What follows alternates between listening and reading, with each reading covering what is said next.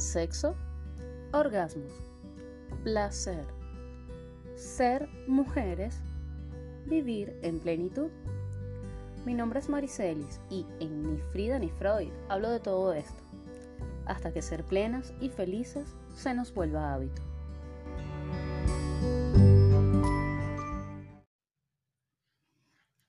Hoy en Ni Frida ni Freud vamos a hablar un poco, vamos a compartir algunas ideas sobre swinging y poliamor. Ambos, el swinging y el poliamor, nos llegan como una manera en la cual los adultos de nuestra época están intentando resolver la manera de vincularse en un tiempo en el cual el matrimonio como marco relacional ha caído. Cuando digo ha caído, me refiero a nivel colectivo, muy a pesar de que en algunas realidades el matrimonio todavía siga siendo absolutamente vigente.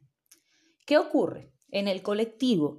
Si antes nuestros vínculos estaban estructurados en función del matrimonio, porque si se fijan, el matrimonio era la institución socialmente predominante, pero también, por ejemplo, la infidelidad, la posibilidad de tener hijos extramatrimoniales, fíjense en el nombre, extramatrimoniales, la posibilidad de tener amantes, por ejemplo, o como decían nuestras abuelitas, echar una canita al aire, todo esto hacía sentido dentro de o hacía sentido en relación con el matrimonio como institución.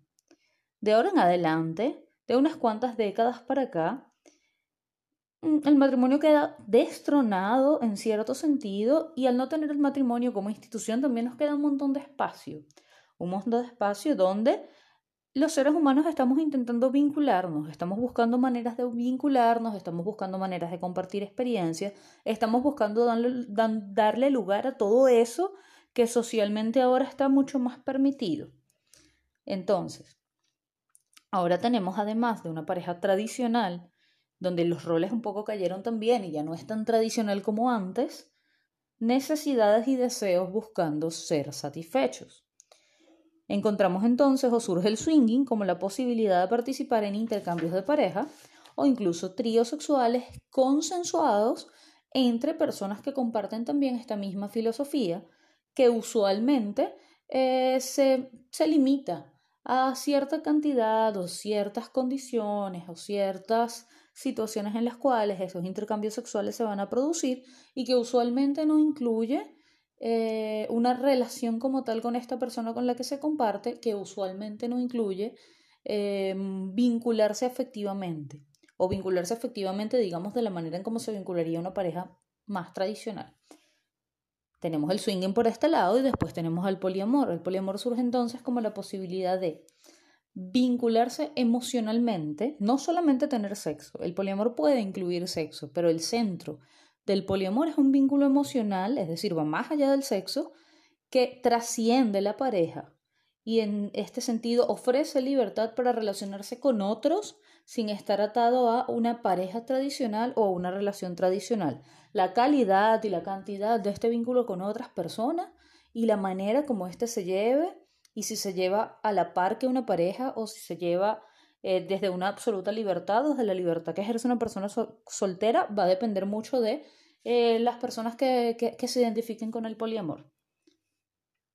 Sin embargo, como ven, son, son figuras diferentes, son figuras diferentes, son figuras nuevas y que evidentemente no, no son para todo el mundo, ¿sí?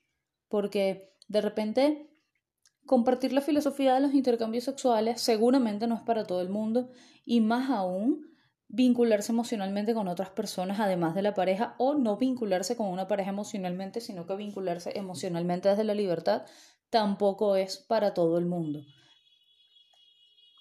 ¿Qué recomendaciones damos en sexología en relación con el swinging y en relación con el poliamor? En principio, lo primero que salta a la vista es lo siguiente.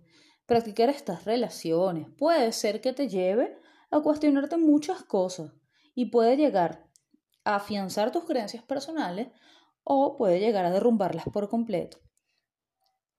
Entonces, quien, quien decide, quien abre la puerta al swinging o quien abre la puerta al poliamor de alguna manera, tiene que estar abierto a la posibilidad de que su sistema de creencias cambie o eventualmente que la experiencia no le agrade o que la experiencia no sea lo suyo y su sistema de creencia y lo que desea y aspira para su vida se sostenga, se mantenga.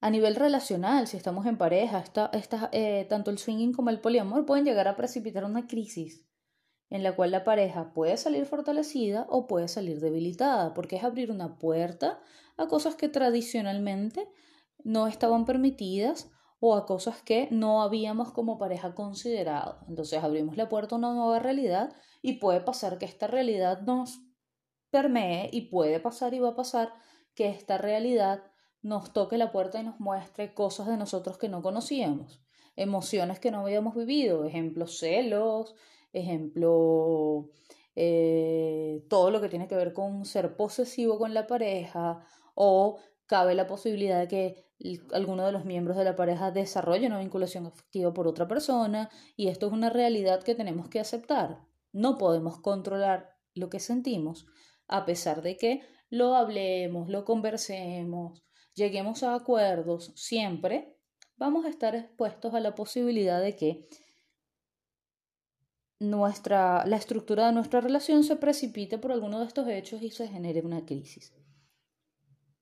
En sexología nos parece interesante, sobre todo, que, que, este tipo de relaciones estén surgiendo y además este, las recomendamos como mm, una manera en la cual las parejas que tienen deseos sexuales no tradicionales, las parejas que tienen curiosidades sexuales no tradicionales, pueden mantenerse juntas y explorar estos deseos y estas necesidades y darles un espacio o un lugar en su vida de pareja.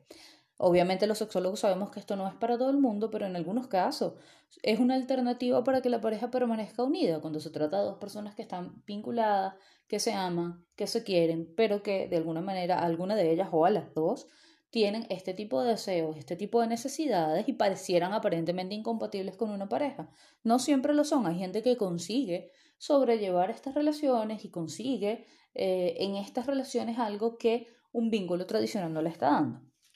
La recomendación desde la sexología siempre es establecer un diálogo previo y mantener una comunicación y una retroalimentación constante durante el proceso en el que estamos, practicando swinging o en relaciones poliamorosas. ¿Por qué? Porque este diálogo nos va a permitir comprender lo que nos está pasando, comprender lo que estamos sintiendo y considerar la posibilidad de reevaluar o de detenernos.